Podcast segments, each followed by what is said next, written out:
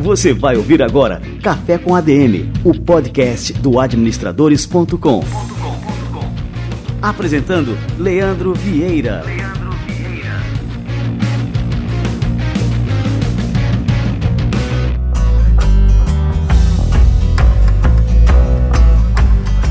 Fala galera, está no ar mais um Café com ADM, a sua dose de cafeína nos negócios, e estamos começando o nosso episódio número 117. E hoje o nosso café com a DM está, como sempre, com uma cafeína extra forte. Eu vou conversar daqui a pouquinho com um casal de amigos super querido, que é o Christian Fuji e a Marcela Fuji, que são fundadores da B-Labs, uma aceleradora focada em empreendedorismo feminino. Fica ligado que daqui a pouquinho eles chegam por aqui. Antes disso, eu quero revelar para vocês quem ganhou o livro do Mil ao Milhão do Thiago Negro, o sorteio que a gente realizou no nosso Instagram. E atenção que rufem os tambores, quem ganhou foi a Juliette Lima, de Camocim, no Ceará. Juliette, parabéns e faça ótimo proveito desse livro que é realmente fantástico. Se você participou dessa promoção e não ganhou, recomendo que compre o livro do Tiago Negro, do Mil ao Milhão, sem cortar o cafezinho. É realmente uma leitura recomendadíssima para quem quer botar suas finanças nos trilhos e ganhar, saber investir e multiplicar o seu patrimônio. Muito bem, galera, vamos receber a turma do CFA, o Conselho Federal de Administração, em nosso quadro semanal Somos ADM. Você vai ouvir agora Somos ADM.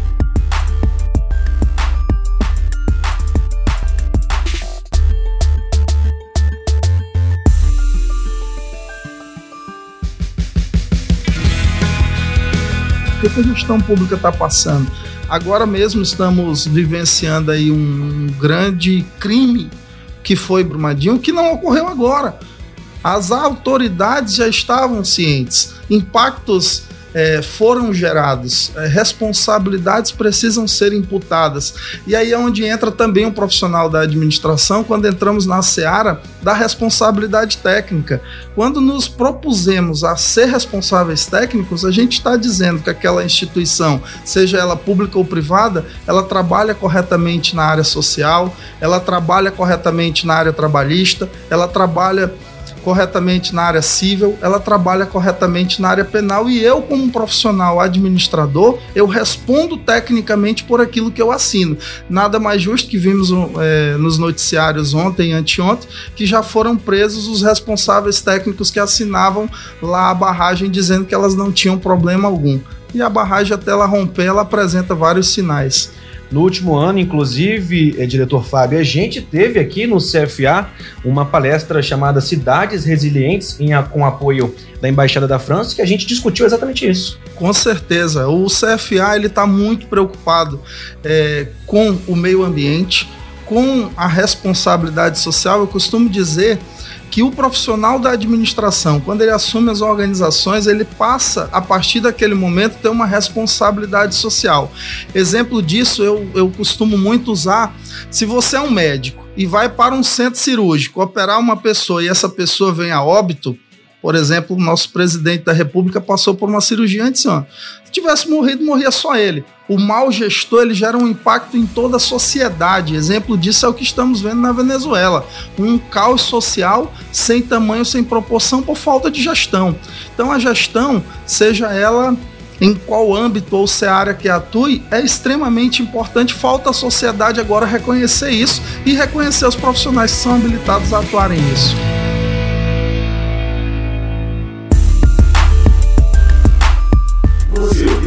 Somos ADM.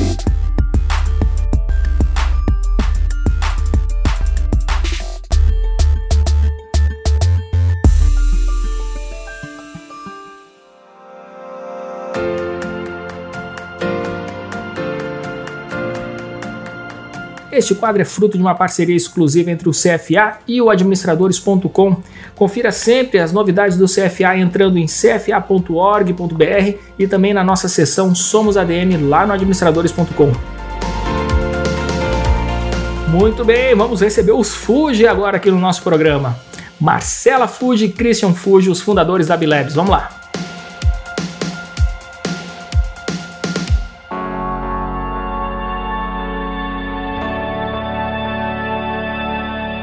E hoje no nosso Café com a DM eu recebo um casal de amigos muito querido, é a Marcela e o Christian Fuji. Marcela, Christian, sejam muito bem-vindos. Obrigado. Obrigada. Eles são fundadores de uma aceleradora, a B-Labs, que é focada no empreendedorismo feminino. E a gente vai falar sobre esse e muitos outros assuntos aqui no nosso Café com a DM de hoje. Eu queria contar um pouquinho para o pessoal a história de vocês. Né? Então, vocês têm uma experiência internacional vastíssima, em multinacionais, uma experiência corporativa muito grande. A Marcela também é, nesse mercado é, corporativo e depois também migrou para o varejo é, como uma franqueada da Copenhagen. E é, recentemente vocês fundaram a B-Labs. De onde é que surgiu essa ideia? Queria que vocês contassem, né? E qual que é o propósito da aceleradora? Primeiro, Leandro, é um prazer estar aqui, muito bacana mesmo. Na verdade, a, a B-Labs, ela nasceu, eu costumo dizer que ela nasceu de alguns ciclos que nós eu particularmente e o Christian, a gente veio encerrando na vida pessoal e na vida é, profissional também, né? Eu tenho 12 anos de experiência no mundo corporativo, é, mais fora do Brasil, é, em alguns países. E quando a gente decidiu voltar para o Brasil, eu decidi investir no empreendedorismo e no varejo. Né? E aí eu fui testando algumas teorias, vi que é, eu não me adaptava com o manda quem pode, obedece quem tem juízo e acreditei muito num estilo de autogestão. E aí eu insisti nisso e hoje eu tenho um modelo de autogestão numa loja de varejo, numa loja de shopping.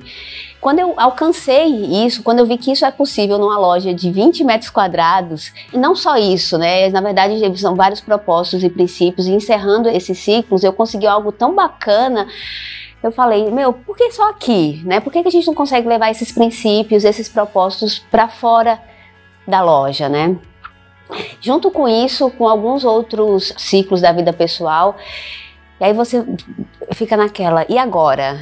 E agora, né? Então acho que foram alguns meses pensando o que, que você pode fazer, o que, que eu posso fazer para contribuir. É, é, clichê, é clichêzão, assim. Nem tudo na vida é original, né? Mas o que, que você pode fazer para Acho que é aquele momento na vida que você fica pensando, mas não sei se é a crise da meia-idade, eu já tô com 40 anos, mas é que, que, muita coisa não é só dinheiro, muita, você quer realmente fazer alguma coisa pelo mundo, né? E aí acho que foi quando o Christian entrou também. Bom, na verdade, voltando um pouco, né, a gente em 2002, né, a gente, uhum. foi, a gente foi pra Suécia, e eu de família tradicional japonesa, você tem aquela educação mais rígida, né, onde as diferenças entre homem e mulher já é, já é mais acentuada, mas você não percebe, né? Você está dentro desse do círculo, círculo familiar e você vive, simplesmente vive. Aí depois em 2002 a gente foi para a Suécia e aí você é inserido num ambiente igualitário, assim, muito forte. E aquilo passa a ser meio que natural, né? Eu trabalhei assim 20 anos em empresas suecas e aí você vê que é, eles levam muito a sério esse, esse negócio de igualdade, de, de, paridade de gêneros. Tanto que, só um exemplo, é, a minha última empresa, eles, é, eles lançavam anúncios contratando pessoas, mas focadas somente em mulheres, quando eles viam um desequilíbrio interno dentro da empresa. Mas aí, você vivendo isso durante 14 anos, 13, 14 anos, fica muito natural, você absorve esse esse tipo de comportamento, etc. E aí, voltando para o Brasil, ainda continuei trabalhando por mais seis anos nessa empresa. E aí a gente pensou, eu acho que a gente podia fazer alguma coisa para melhorar esse, essa disparidade aqui no Brasil. A gente podia trazer alguma coisa de fora, usar toda essa experiência no mundo corporativo, nesse ambiente social mais igualitário e, e fazer alguma coisa no Brasil. E junto com Marcela, com essa essa vontade de fazer alguma coisa diferente, sair um pouco do varejo e, e transformar pelo menos o nosso ambiente aqui. E a gente pensou, sentou, falou, vamos criar uma, uma aceleradora, porque a gente está ajudando outras empresas de forma mais ampla e com um propósito a gente sente que a gente tem muita bagagem, muita coisa, é vontade de ensinar. É. E a gente achou que, a gente entendeu que uma aceleradora é uma forma de estar, tá, não mostrando, ah, faz assim que dá certo, mas é uma forma de apoiar essa jornada, né? E é uma coisa que eu acho que, é, o Christian falando agora, eu nunca falei isso para ninguém, isso aconteceu há muitos anos atrás, eu não sei se o Christian lembra, é, muitos anos mesmo era muito nova. Eu, fui, eu mudei para a Suécia muito, muito jovem, né, com 23 anos. Eu comecei a trabalhar na numa empresa multinacional e eu recebia muitos clientes. Na verdade, um dos meus trabalhos foi quando eu me apaixonei por gestão de projetos. Sou formada, sou formada em direito e não me identifiquei nada, né? nem tirei o AB.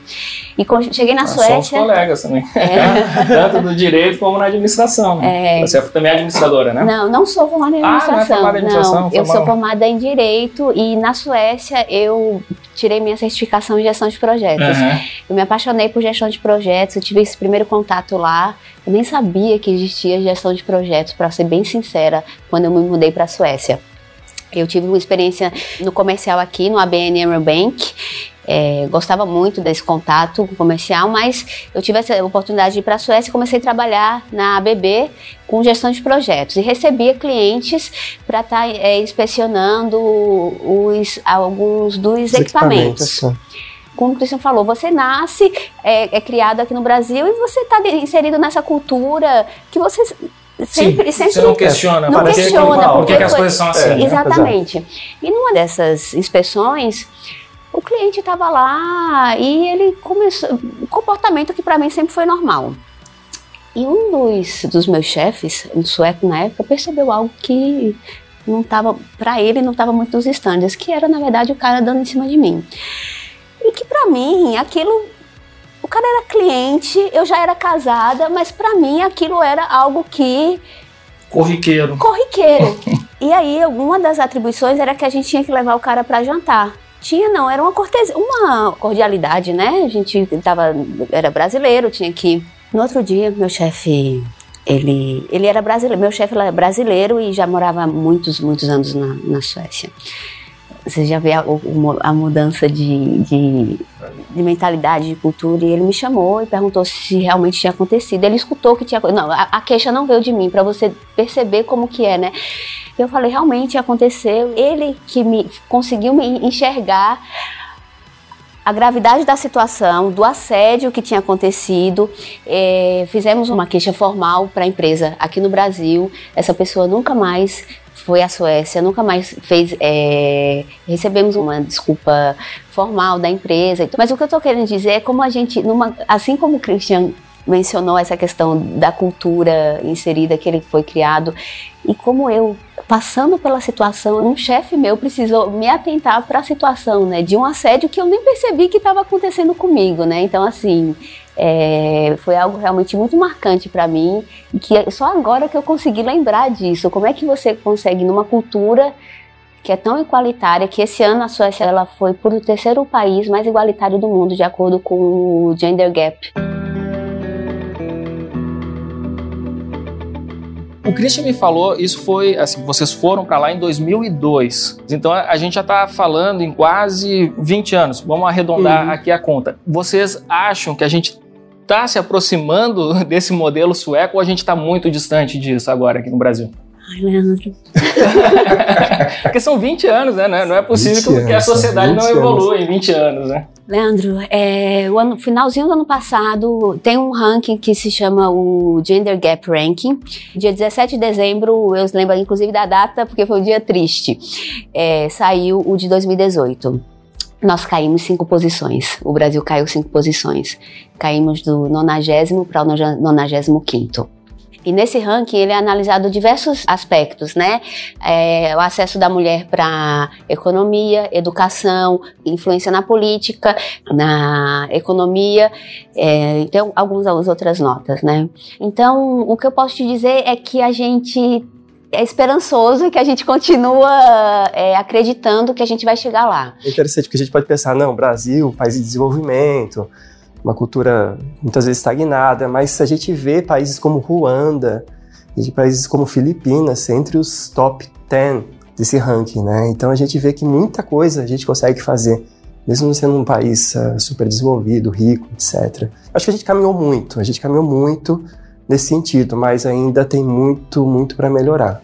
Com certeza. E quando vocês fundaram a aceleradora, eu fiquei muito é, feliz e parabenizei vocês pela iniciativa, porque vocês se dedicaram a um público, né, o público feminino, é, com essa proposta de fomentar um empreendedorismo é, nesse público, entre as mulheres. E quando a gente fala na questão é, empoderamento feminino, para mim não existe é, nenhuma forma é, na nossa sociedade de empoderamento que seja maior do que o empreendedorismo, porque o, o, empreendedor, quando ele se dedica a colocar um negócio, a investir, a assumir riscos e tal, isso é o próprio empoderamento. A pessoa tem que se empoderar, ela tem que se autoconhecer, conhecer suas forças e tudo mais.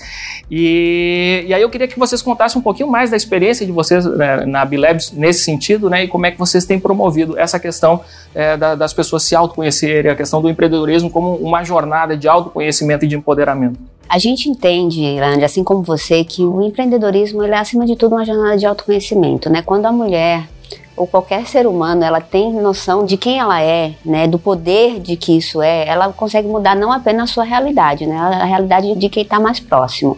Então a experiência que a gente já teve, isso baseado nas nossas experiências pessoais mesmo, né?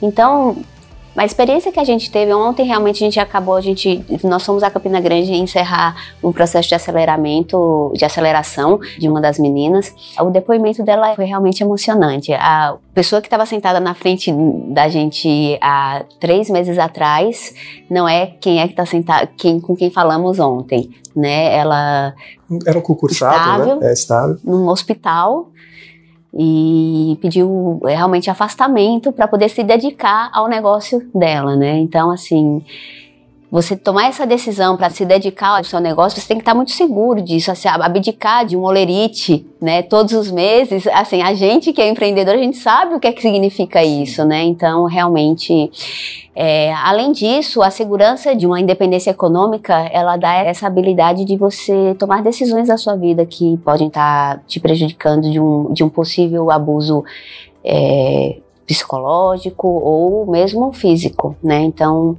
é isso que a gente tem aprendido. A gente tem certeza que a gente pode contribuir nesse sentido. A gente recebe assim muita ligação, muito contato de, do Brasil todo, né? E a gente vê histórias, ouve histórias assim de pessoas assim, uma, uma menina do Pará que, que tinha muita dificuldade, tem uma empresa de, de alimentos, né? Que que ela queria, ninguém acreditava nela, que ela precisava daquilo, e ela ia atrás de aceleradores em São Paulo, em todo lugar, e ninguém é, realmente apoiava, dava esse suporte para ela e ela se sentia muito angustiada. Mesmo a menina de Recife falou: olha, a gente procurou algumas empresas, mas só pelo fato de eu ser mulher, eu nem era recebida muitas vezes.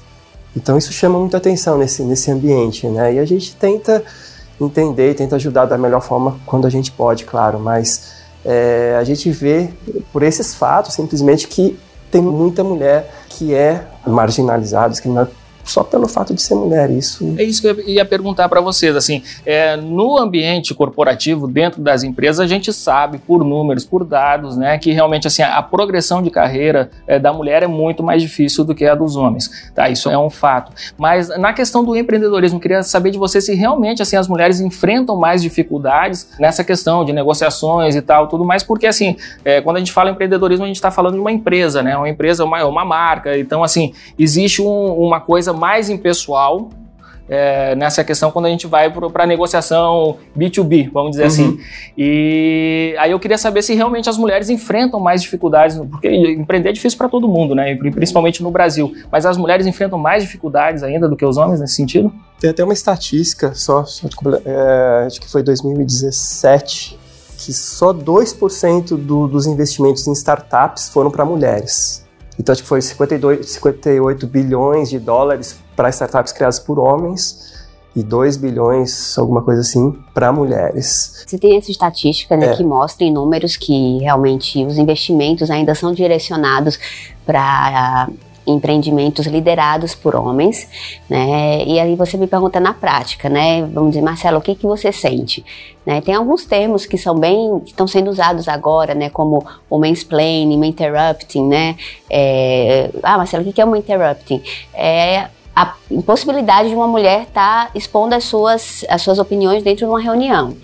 Assim como eu coloquei eu não sei nem se eu deveria ter, fiquei pensando aqui, colocado aquele exemplo no começo da entrevista, é, porque acho que foi uma coisa muito significativa. Eu não tinha nem noção, eu tinha 23 anos, não tinha nem noção que estava sendo assediada, mas no meu mundo corporativo, eu tomei muitos anos é, conta do, dos mercados asiáticos, da China.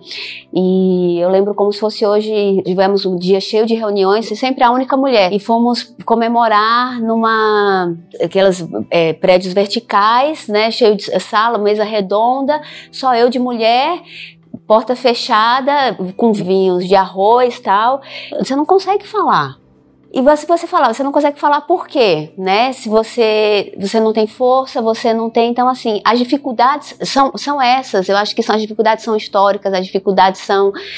São dificuldades que você sempre teve, e isso no mundo corporativo. No empreendedorismo, eu acho que são as mesmas dificuldades, só que talvez elas se acentuam ou não você é o seu negócio. No corporativismo, você ainda tem toda aquela estrutura por trás de você, né? Então, no empreendedorismo é você. Se você não for, então talvez você tenha mais sangue nos olhos e você tem que estar tá ali. Então, talvez você vai gritar um pouco mais, talvez não. É...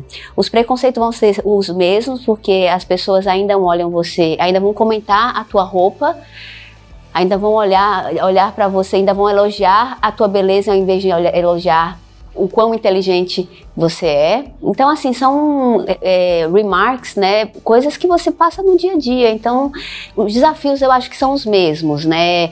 A gente só tem que ir lá realmente. E eu acho que quanto mais você levantar isso e deixar isso mais evidente, acho que vai ficando mais fácil para você ir desconstruindo esses preconceitos. Um homem, ele muito certamente, às vezes ele não sabe o que está fazendo uma interrupting.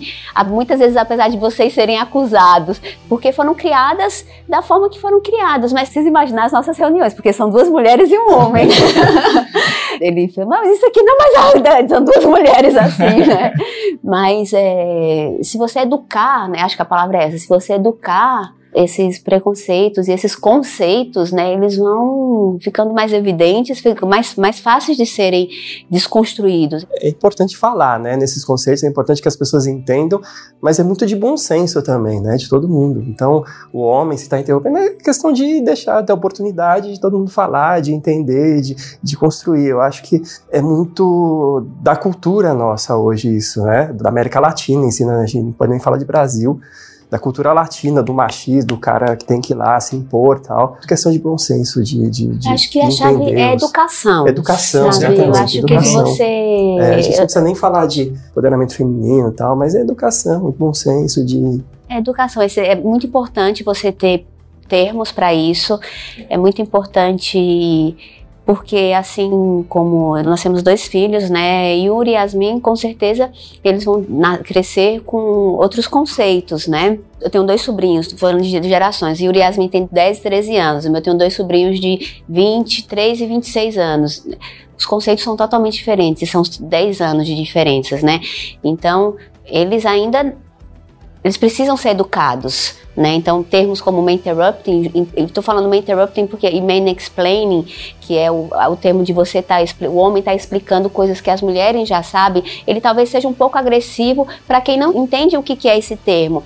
Mas se você não olhar ele com olhos de agressão e tentar entender e talvez ter um pouco de consciência, não, deixa eu prestar atenção, será que eu estou fazendo isso mesmo? Talvez juntos a gente consegue um ambiente um pouco mais friendly para as mulheres no ambiente do empreendedorismo feminino.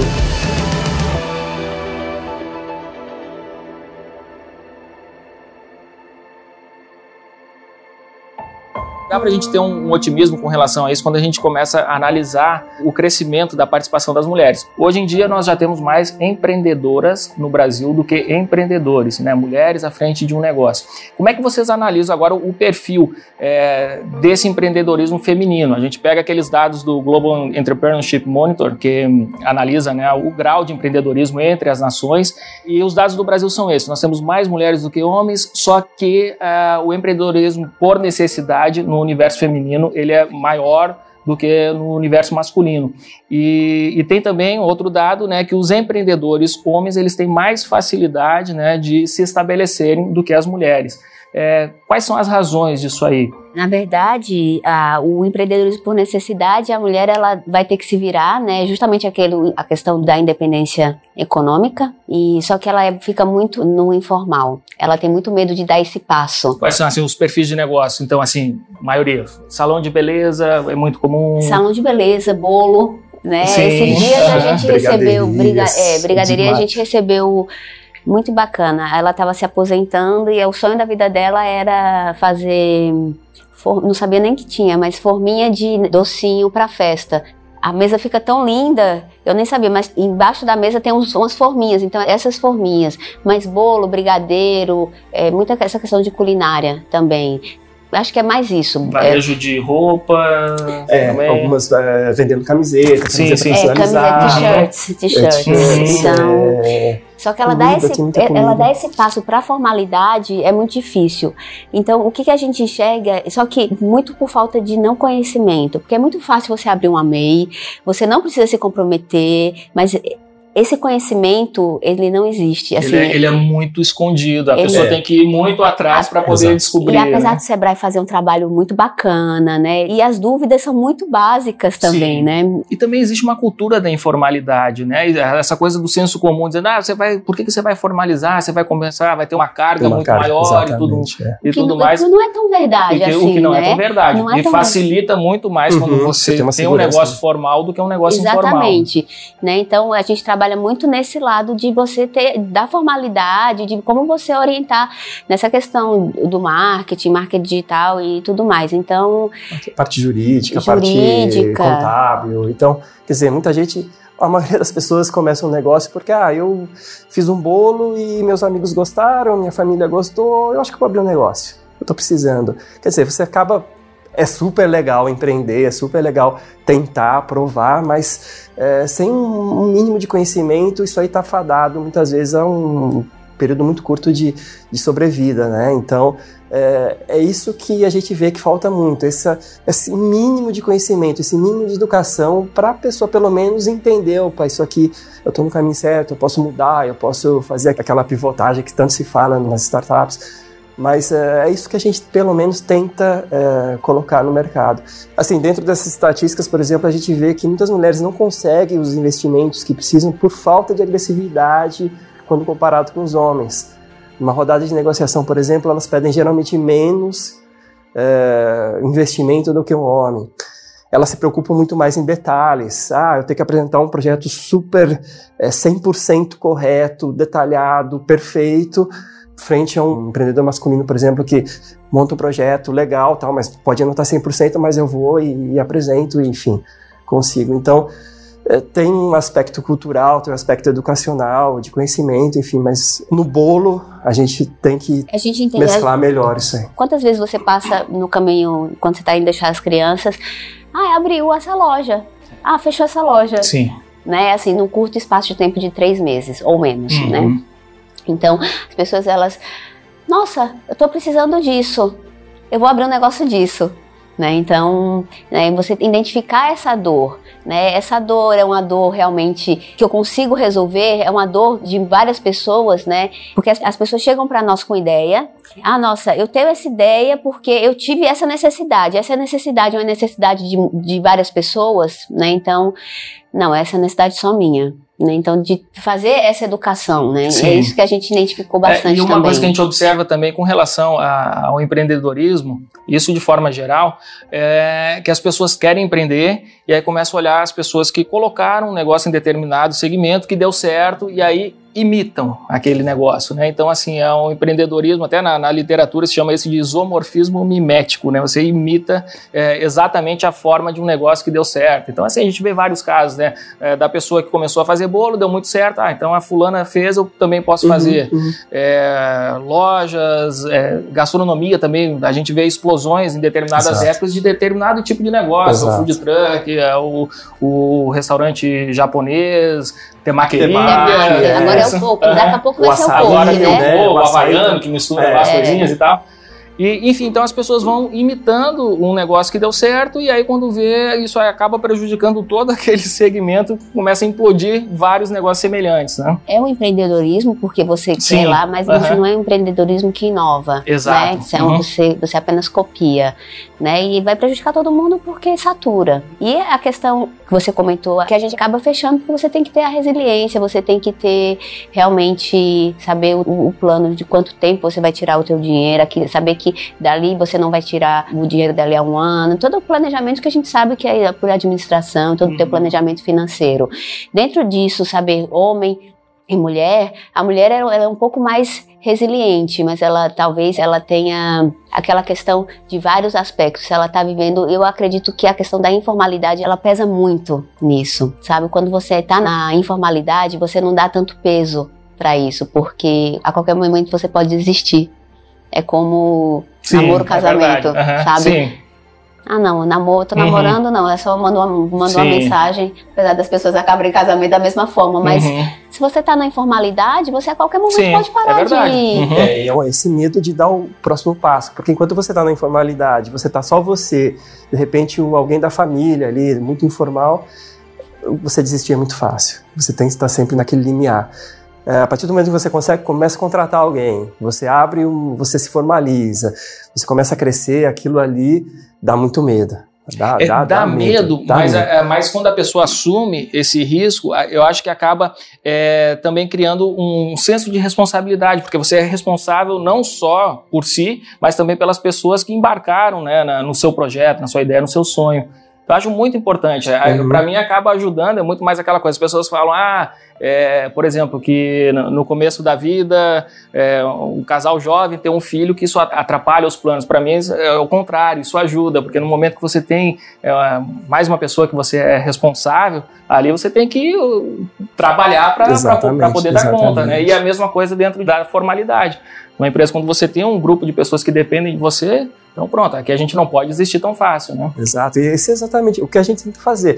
Instruir essas pessoas para que se dê esse passo e cresça da melhor forma possível. E é difícil, muitas vezes é complicado. Empreendedora ou empreendedor qualquer tem muito medo e, e é natural, é natural. Pessoal, é, eu sei que a gente tem que mudar muita coisa ainda na nossa cultura, tem que evoluir, mas a gente estava falando dessa questão dos números, né? E que eu disse que isso acaba despertando um certo otimismo. Então, por exemplo, no administradores, até 2010, 2012, a gente tinha um público, a gente tirou o perfil do público, a maioria era de homens, sei lá, 51, 52%, tinha essa diferença. Agora, recentemente, ah, de uns dois anos para cá, isso aí se inverteu. Nós temos mais mulheres acessando administradores do que homens. Curso de administração, mesma coisa. É, nós tínhamos mais homens matriculados, né? E de um tempo para cá, nós temos mais mulheres. E aí, isso aí, inevitavelmente, vai se refletir no mercado de trabalho. A gente tem aí um, um, a pesquisa do IBGE que mostra que Uh, 38% da, dos quadros gerenciais de liderança são ocupados por mulheres. Na pesquisa anterior, de quatro anos atrás, eram 40%, mas eu acho que tem talvez uma margem de erro aí, esses 2%, essa diferença. Eu acho que inevitavelmente daqui a uma década a gente vai estar falando de um ambiente em que assim vai ter uma paridade com relação a isso até pela questão numérica. Assim. Então as mulheres vêm realmente tomando é, tomando conta, tomando cada vez mais espaço, né? Eu não sei, Leandro, porque eu vou te trazer. Eu, um... eu tô falando de um ponto de vista bem Sim, otimista. Eu sou um cara otimista. Não, eu também sou. Eu, eu também sou. Eu acredito muito. Eu acredito muito. É, Se eu não acreditasse, a gente não teria trabalhando nisso. É, mas eu vou colocar, na verdade, eu vou trabalhar aqui como advogado do diabo. Certo. E eu vou colocar algo que talvez quem estiver assistindo, nos assistindo, eu vou indicar um documentário da Netflix que se chama Explicando. O episódio 2, ele tá falando sobre por que as mulheres ganham menos. E ele vai explicar justamente por que desse gap salarial. Então ele vai lá para 1940 e ele vai explicar. Você já assistiu? Não, ainda não. É maravilhoso. Então ele vai explicar de uma forma bem didática por que, que as mulheres, quando em 1940 ainda as mulheres ainda ficavam em casa, e é bem lógico, na verdade. Se as mulheres ficavam em casa e surgiu a necessidade de elas irem para o mercado de trabalho, só que elas não estudavam. Quando ela vai para o mercado de trabalho, você, ela não tem a mesma capacidade, é, não capacidade, mas ela não tem a mesma qualificação dos homens. Então começa por aí. E aí explica. No final, eu não vou dar contar o, o, o, O spoiler. spoiler todo, mas no final das contas, é, ele fala que a mulher ela ganha o mesmo que o homem quando ela não tem filho. A diferença é muito pouca. Só que quando ela tem filho, a disparidade é imensa. Por quê? Não sei na sua família e na minha família não é assim. A gente, na nossa dinâmica familiar, nós tô, é, é quando. Ah, Yuri tá doente, tanto eu quanto o Christian, mas na maioria da dinâmica familiar brasileira, se o filho tá doente, quem vai buscar? A mãe. Uhum. Se tem uma, escola, uma reunião na escola, quem vai? A mãe. A maioria dos deveres relacionado ao filho, quem faz é a mãe. E a mãe trabalha da mesma forma que o pai. Uhum. E isso faz com que a mãe ela não tenha as mesmas oportunidades que o pai dentro do ambiente do trabalho. Isso a gente está falando tanto no ambiente corporativo quanto no empreendedorismo, porque se você empreende, você também tem que estar tá lá. É, Verdade. né? Uhum. Então, no final, é, qual é a conclusão? A conclusão é de que a consciência dos homens é que tem que se mudar quando se diz respeito à criação dos filhos. A responsabilidade é a mesma, né? Então, de levar para a escola, de levar para o médico, de saber que você tem tanto a responsabilidade de ir numa reunião de uma escola e de tantas outras coisas que eu não vou enumerar aqui. Então, inclusive eles colocam a Finlândia, que recentemente conseguiu aprovar é, no Congresso as, uma lei de multar as empresas que não pagarem igualmente as mulheres e homens, né? E Ruanda. A Ruanda, ela é o quinto país mais igual no mundo. Não sei se você sabe, mas pela necessidade na última guerra civil que teve, os homens foram dizimados. Então, eles tiveram que inserir as mulheres no mercado de trabalho. Então, por isso que eles tiveram que fomentar, né? É uma história linda. E a Finlândia, porque é maravilhoso. Porque é. Porque é a Finlândia, né? Então, do ladinho lá da Suécia. Então, assim, a conclusão do seriado é esse, né? Então, é educação, realmente, essa consciência dos homens. Então, eu, na última palestra que eu dei no Startup Grind, ano, no final do ano passado, me perguntaram uma, uma pergunta de responsa. Eu falei, poxa, que responsabilidade. É, Marcela, se você pudesse responder, que, qual conselho você daria para os homens para mudar essa realidade? Aí eu, putz, sério, você tá me perguntando isso? Que responsa, né? E eu falei justamente isso, é de tentar mudar essa, essa consciência, né? Porque apesar da gente estar falando muito isso, ser um assunto muito Enquanto essa consciência a gente não muda, porque é diretamente, sabe? Eu sei que a gente está falando de empreendedorismo, mas isso é diretamente ligado a. Porque quando a mulher tem que sair do trabalho, quando eu tenho que sair, estou numa reunião, fechando um negócio com meus fornecedores, e eu tenho que sair para buscar meu filho que está doente na escola, eu perdi aquele momento. Eu perdi uma oportunidade de crescer na minha empresa. Né? Então, enquanto a gente juntos não consegue mudar essa, essa consciência, a gente não consegue dar esse avanço. Mas se a gente juntos consegue mudar essa consciência, é um passo grande que a gente consegue.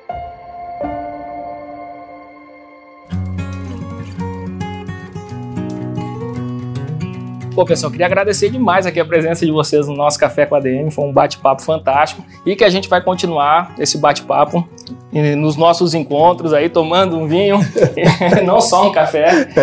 E foi muito bom. E quero agradecer também aí você, nosso ouvinte, nosso espectador. O programa tem dois formatos, né? Tem o podcast e tem um programa em vídeo. E agradecer também por você ser membro do Administradores Premium. Espero que você tenha gostado e mande aí o seu feedback pra gente. Valeu, pessoal. Até a próxima.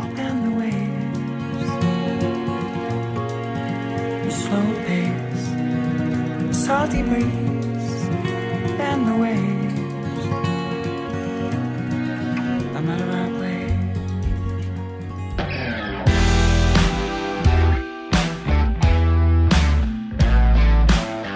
Sensacional esse bate-papo aqui com o Christian e com a Marcela.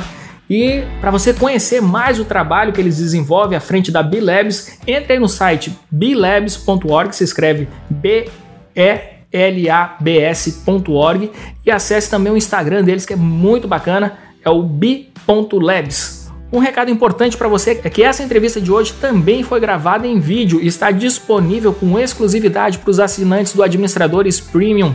Para você conhecer o Administradores Premium, se você ainda não conhece ou se você já conhece e ainda não tomou a iniciativa de assinar, entre em administradores.com.br/premium, confira lá toda a programação, toda a grade de conteúdos. São mais de 400 aulas disponíveis de forma totalmente ilimitada para quem é assinante e membro dessa comunidade que não para de crescer. administradores.com.br/premium.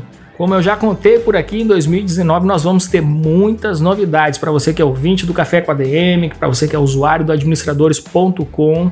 Esse mês de fevereiro é o mês derradeiro aqui dos ajustes finais da nova versão do administradores.com. Você não perde por esperar.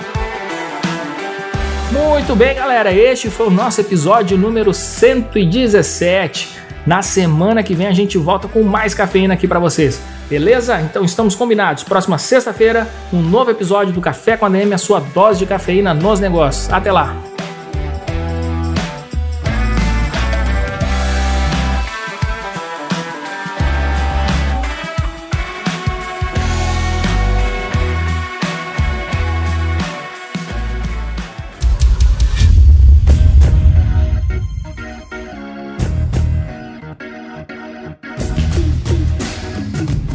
Você ouviu Café com ADM, o podcast do administradores.com.